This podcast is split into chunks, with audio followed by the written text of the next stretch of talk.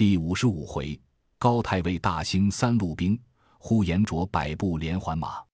诗曰：“幼辞父母去相邦，铁马金戈入战场。结发为绳穿断甲，扯旗坐带裹金疮。腹肌惯把人心使，口渴曾将芦血尝。四海太平无事业，青铜筹见鬓如霜。”话说这八句诗，专道武将不容易的做。自古道，一将功成万骨枯，诚有此言也。且说高太尉问呼延灼道：“将军所保何人？可为先锋？”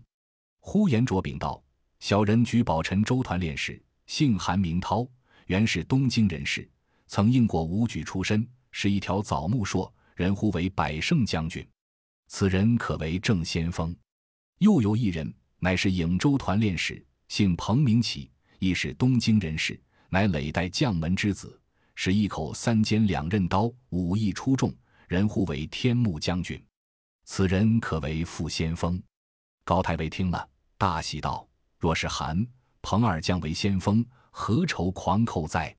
当日高太尉就殿帅府押了两道牒文，这枢密院差人星夜往陈、引二州调取韩涛。彭起火速赴京，不旬日之间，二将已到京师，竟来殿帅府参见了太尉，并呼延灼。次日，高太尉带领众人都往御教场中敷衍武艺，看军了当，却来殿帅府会同枢密院官，记议军机重事。高太尉问道：“你等三路总有多少人马？”呼延灼答道：“三路军马计有五千。”连步军数及一万，高太尉道：“你三人亲自回州，拣选精锐马军三千，步军五千，约会启程，收缴梁山坡。”呼延灼禀道：“此三路马步军兵都是训练精熟之士，人强马壮，不必殿帅忧虑。但恐一甲未全，只怕误了日期，许罪不便，乞恩降宽限。”高太尉道：“既是如此说时。”你三人可就京师甲帐库内布局数目，任意选拣一甲盔刀，官领前去，务要军马整齐，好与对敌。出师之日，我自差官来点事。呼延灼领了军旨，带人往甲帐库观之。呼延灼选其铁甲三千副，熟皮马甲五千副，铜铁头盔三千顶，长枪二千根，滚刀一千把，弓箭不计其数，火炮。铁炮五百余架都装载上车。临此之日，高太尉又拨与战马三千匹，三个将军各赏了金银缎匹，三军尽官了粮赏。呼延灼与韩涛、彭启都与了必胜军状，辞别了高太尉并枢密院等官，三人上马，都投入宁州来，余路无话。到得本州，呼延灼便道：“韩涛、彭启各往陈、颍二州。”起军前来汝宁会合，不沟半月之上，三路兵马都已完足。呼延灼便把京师官道义甲盔刀、骑枪鞍马，并打造连环铁铠军器等物，分调三军已了，伺候出军。高太尉差到殿帅府两员军官前来点事，犒赏三军已罢。呼延灼摆布三路兵马出城，端地是鞍上人披铁铠。坐下马带铜铃，旌旗红展一天霞，刀剑白铺千里雪。弓弯却画，飞鱼带半路龙梢；剑插凋零，狮子虎紧拴豹尾。人顶身盔垂护相，微露双睛。马披重甲带朱缨，单悬四足。开路人兵旗胆大斧，合后军将尽拈长枪。惯战儿郎，个个英雄如子路。能征士卒，人人斗胆似姜维。数千甲马离州城，三个将军来水泊。当下起军，百步兵马出城。前军开路韩涛，中军主将呼延灼，后军催都彭起，马步三军人等，浩浩杀奔梁山坡来。却说梁山坡远探报马进到大寨，报知此事。聚义厅上，当中晁盖、宋江上手军师吴用。下手法师公孙胜，并众头领各与柴进贺喜，终日演宴。听之报道，汝宁州双边呼延灼引着军马到来征进，众皆商议迎敌之策。吴用便道：“我闻此人祖乃开国功臣河东名将呼延赞之后嫡派子孙。此人武艺精熟，使两条铜鞭人不可近，必用能征敢战之将，先以力敌，后用智擒。说言未了，黑旋风李逵便道：“我与你去捉这厮。”宋江道：“你如何取得？我自有调度，可请霹雳火秦明打头阵，豹子头林冲打第二阵。”小李广花荣打第三阵，仪仗青扈三娘打第四阵，并尉迟孙立打第五阵，将前面五阵一队队战罢，如纺车般转作后军。我亲自带引十个弟兄，引大队人马压后。左军武将朱仝、雷横、穆弘、黄信、吕方；右军武将杨雄、石秀、欧鹏、马林、郭盛。水陆中可请李俊、张衡。张顺、阮家三弟兄驾船接应，却叫李逵与杨林引步军分作两路埋伏救应。宋江调拨已定，前军秦明早引人马下山，向平川旷野之处列成阵势。此时虽是冬天，却喜和暖。等候了一日，早望见官军到来。先锋队李百胜将韩涛领兵扎下寨栅，当晚不战。次日天晓，两军对阵。三通画角明处，郭天班为起战鼓来。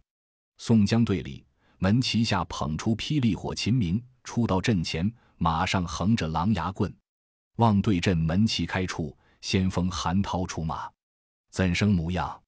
有八句诗为证：但见韬略传家远，胸襟志气高。解横枣木硕，爱着锦征袍。平地能擒虎。遥空贯射雕，陈州团练使百胜将韩涛，先锋将韩涛横槊勒马，大骂秦明道：“天兵到此，不思早早投降，还自敢抗拒，不是逃死！我只把你水泊填平，梁山踏碎，生擒活捉你这伙反贼，解经碎尸万段，无之怨也。”秦明又是性急的人，那里听了也不答话。便拍马舞起狼牙棍，直取韩涛。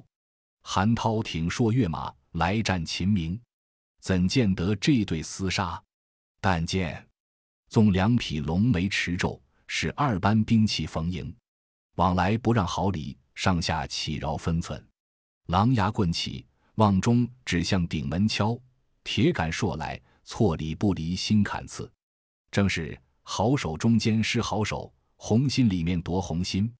当下秦明、韩涛两个斗到二十余合，韩涛力怯，只待要走。背后中军主将呼延灼已到，见韩涛战秦明不下，便从中军舞起双鞭，纵坐下那匹御赐踢雪乌锥，咆哮嘶喊，来到阵前。秦明见了，欲带来战呼延灼。第二波豹子头林冲已到阵前，便叫秦统制少些，看我战三百合，却理会。林冲挺起蛇矛，直奔呼延灼。秦明自把军马从左边学向山坡后去。这里呼延灼自战林冲，两个正是对手，枪来边去花一团，边去枪来紧一簇，两个斗到五十合之上，不分胜败。第三波，小李广花荣军到镇门下，大叫道：“林将军少歇，看我擒捉这厮！”林冲波转马便走。呼延灼因见林冲武艺高强，也回本阵。林冲自把本部军马一转，转过山坡后去，让花荣挺枪出马。呼延灼后军也到，天幕将彭玘便来出马。怎见得彭玘英雄？有八句诗为证：两眼露光芒，生雄性气刚；刀横三尺雪，甲耀九秋霜。舍命临边塞，争先出战场。人称天目将，彭起最高强。当下河后将彭起横着那三尖两刃四翘八环刀，骤着五名千里黄花马出阵，大骂花荣道：“反国逆贼，何足为道？与吾并个输赢。”花荣大怒，也不答话，便与彭起交马。两个战二十余合，呼延灼见彭起力怯，纵马舞鞭直奔花荣，斗不到三合。第四波一丈青扈三娘人马已到，大叫：“花将军少歇，看我捉这厮！”花荣也引军往右边学转山坡下去了。捧起来战一丈青未定，第五波兵尉迟孙立军马早到，勒马于阵前摆着，看这户三娘去战捧起。两个正在征尘营里杀气阴中，一个使大杆刀，一个使双刀，两个斗到二十余合，一丈青把双刀分开，回马便走。彭起要逞功劳，纵马赶来，一丈青便把双刀挂在马鞍桥上，袍底下取出红棉套索，上有二十四个金钩。等彭起马来的近，扭过身躯，把套索往空一撒，看得亲切。彭起措手不及，早脱下马来。孙立喝叫众军一发向前，把捧起捉了。呼延灼看见大怒，奋力向前来救，一丈青便拍马来迎敌。呼延灼恨不得一口水吞了那一丈青。两个斗到石河之上，急切赢不得一丈青。呼延灼心中想到：这个泼妇人在我手里斗了许多合，倒嫩得了得。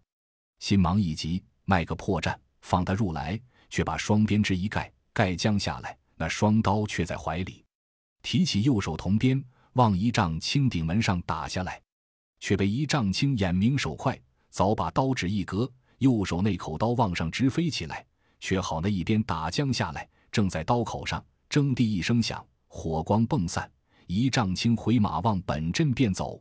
呼延灼纵马赶来，兵尉迟孙立见了，便挺枪纵马向前迎住厮杀。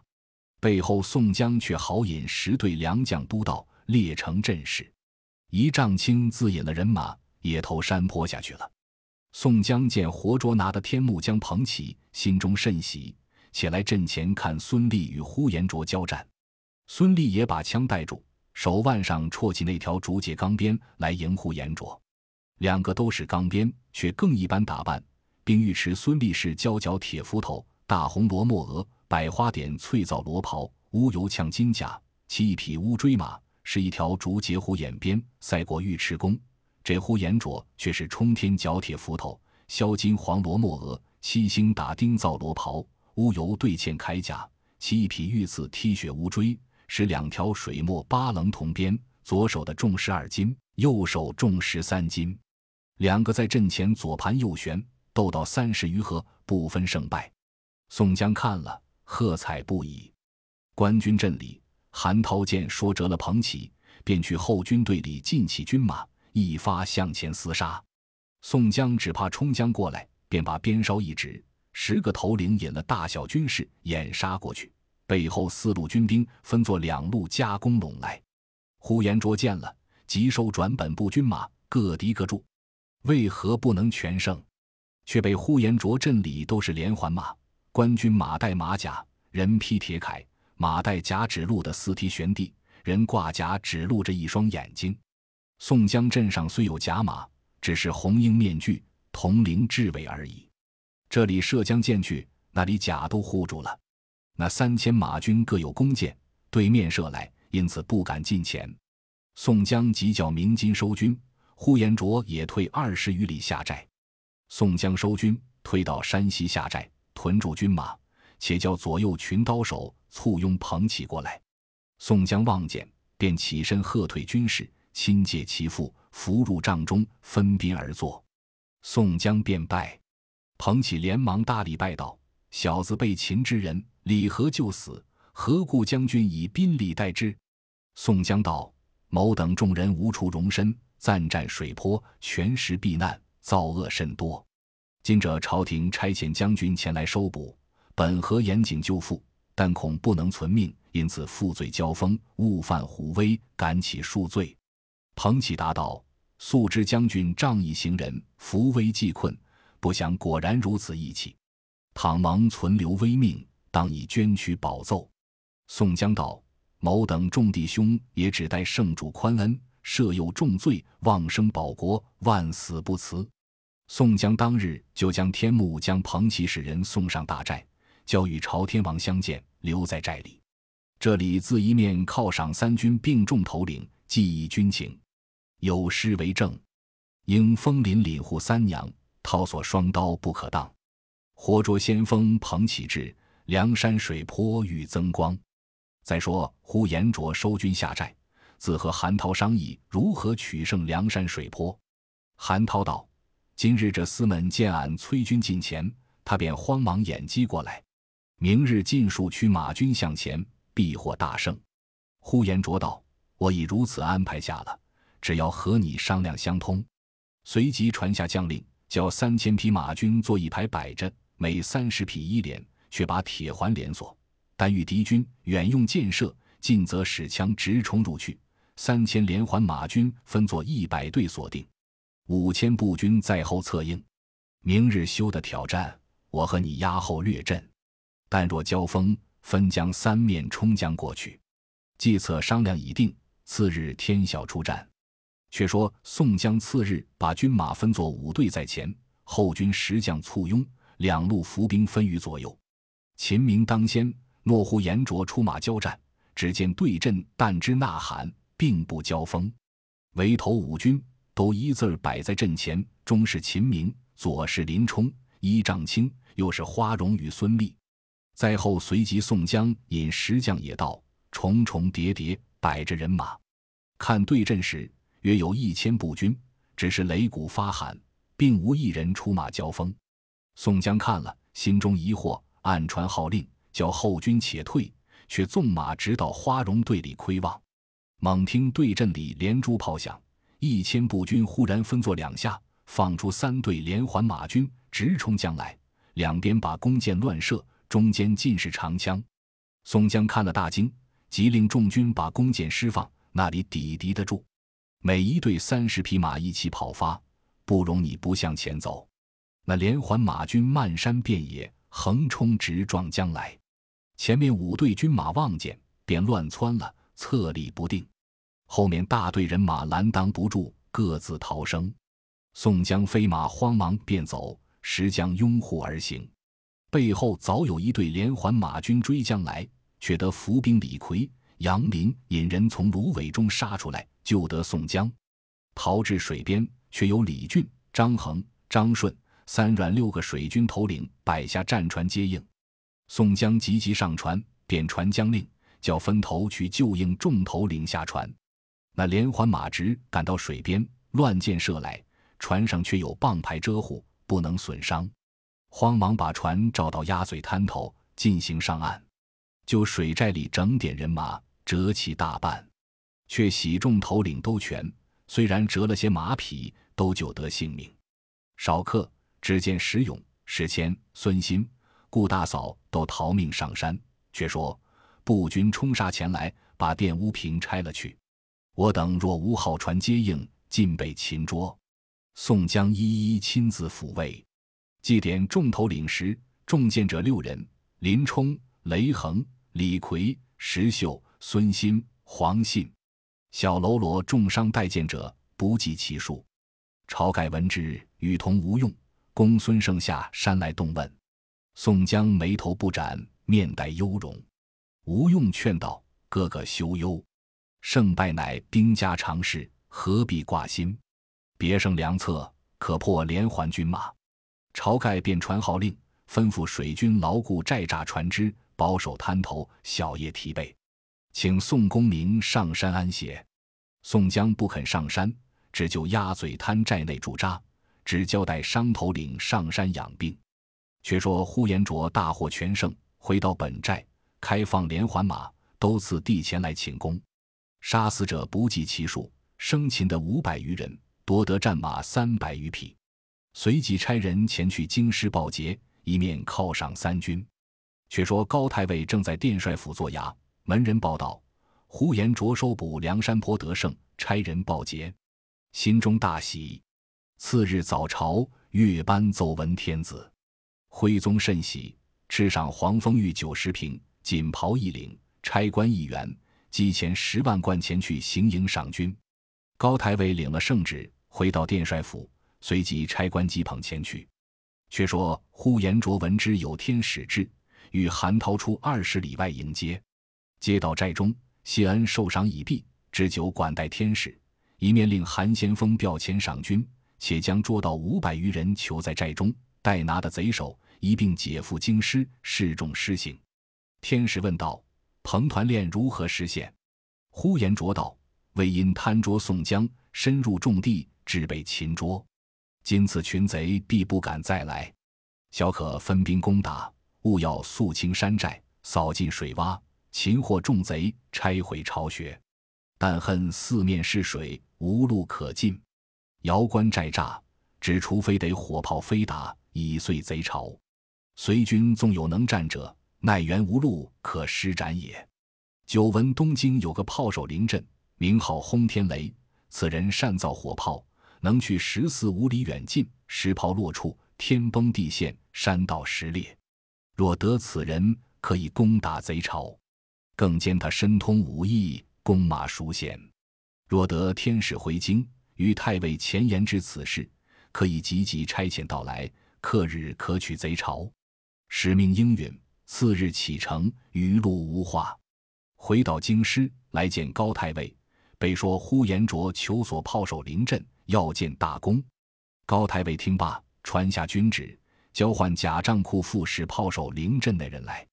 原来凌震祖贯鄢陵人也，是宋朝盛世第一个炮手，人都呼他是轰天雷。更兼武艺精熟，曾有四句诗赞凌震的好处：火炮落石成锅碎，烟云散出鬼神愁。轰天雷起持风炮，凌震名闻四百州。当下凌震来参见了高太尉，就受了行军统领官文凭，便叫收拾鞍马军器起身。且说凌震把应有用的烟火药料，就将坐下的朱色火炮，并一应的炮石、炮架装在上车，带了随身一甲盔刀、行李等件，并三四十个军汉，离了东京，取路头梁山坡来。到得行营，先来参见主将呼延灼，次见先锋韩涛，备问水寨远近路程。山寨险峻去处，安排三等炮势攻打：第一是烽火炮，第二是金轮炮，第三是子母炮。先令军舰振起炮架，直去水边竖起，准备放炮。却说宋江正在鸭嘴滩上小寨内，和军师吴学究商议破阵之法，无计可施。有探袭人来报道，东京新差一个炮手，唤作轰天雷凌阵，即木在于水边竖起架子。安排释放火炮攻打寨栅，吴学究道：“这个不妨。我山寨四面都是水坡，港岔甚多，丸子城离水又远，纵有飞天火炮，如何能勾打得到城边？且弃了鸭嘴滩小寨，看他怎地设法释放，却做商议。”当日宋江弃了小寨，便都起身且上关来。晁盖、公孙胜接到聚义厅上，问道。四子如何破敌？动问未决。早听得山下炮响，一连放了三个火炮，两个打在水里，一个直打到鸭嘴滩边小寨上。宋江见说，心中辗转忧闷，众头领尽皆失色。吴学究道：“若得一人诱引凌阵到水边，先捉了此人，方可商议破敌之法。”晁盖道：“可这李俊、张衡、张顺三阮六人赵传，如此行事。”岸上朱仝、雷横如此接应。且说六个水军头领得了将令，分作两队。李俊和张衡先带了四十五个会水的火家，照两只快船，从芦苇深处探路过去。背后张顺、三阮照四十余只小船接应。再说李俊、张衡上到对岸，便去炮架子边那声喊，把炮架推翻。军士慌忙报与林震知道，林震便带了烽火二炮。上马拿枪，引了一千余人赶将来。李俊、张衡领人便走。林震追至芦苇滩边，看见一字儿摆着四十余只小船，船上共有百十余个水军。李俊、张衡早跳在船上，故意不把船开。凌震人马赶到泊边，看见李俊、张衡并众水军，那声喊，都跳下水里去了。凌震人马已到，便来抢船。朱仝。雷横却在对岸呐喊擂鼓，凌震夺得许多船只，叫军舰尽数上船，便杀过去。船行才到波心之中，只见岸上朱仝、雷横鸣起锣来，水底下早钻起三四百水军，尽把船尾楔子拔了，水都滚入船里来。外边就是搬帆船，军舰都撞在水里。凌震急待回船，船尾舵橹已自被拽下水底去了。两边却钻上两个头领来，把船只一搬，仰河转来，凌震却被喝下水里去。水底下却是阮小二，一把抱住，直拖到对岸来。岸上早有头领接着，便把锁子绑了，先解上山来。水中生擒二百余人，一半水中淹死，携少逃的性命回去。呼延灼得知吉林马军赶将来时，船都已过鸭嘴滩去了，箭又射不着，人都不见了，只忍得气。呼延灼恨了半晌，只得引了人马回去。有诗为证：“临阵素称神炮手，金轮子母一窝蜂。如何失却惊天手，反被生擒水泊中。”且说众头领捉的轰天雷临阵，解上山寨，先使人报之。宋江便同满寨头领下第二关迎接，见了临阵，连忙亲解其父，便埋怨众人道：“我教你们礼请统领上山，如何嫩的无礼？”临阵拜谢不杀之恩，宋江便与他把盏已了，自执其手，相请上山。到大寨，见了彭玘已做了头领，临阵闭口无言。彭玘劝道：“朝宋二头领替天行道，招纳豪杰。”专等招安，与国家出力。既然我等到此，只得从命。宋江却又陪话，再三没举。林震答道：“小可在此去世不妨，正乃老母妻子都在京师，倘或有人知觉，必遭诛戮，如之奈何？”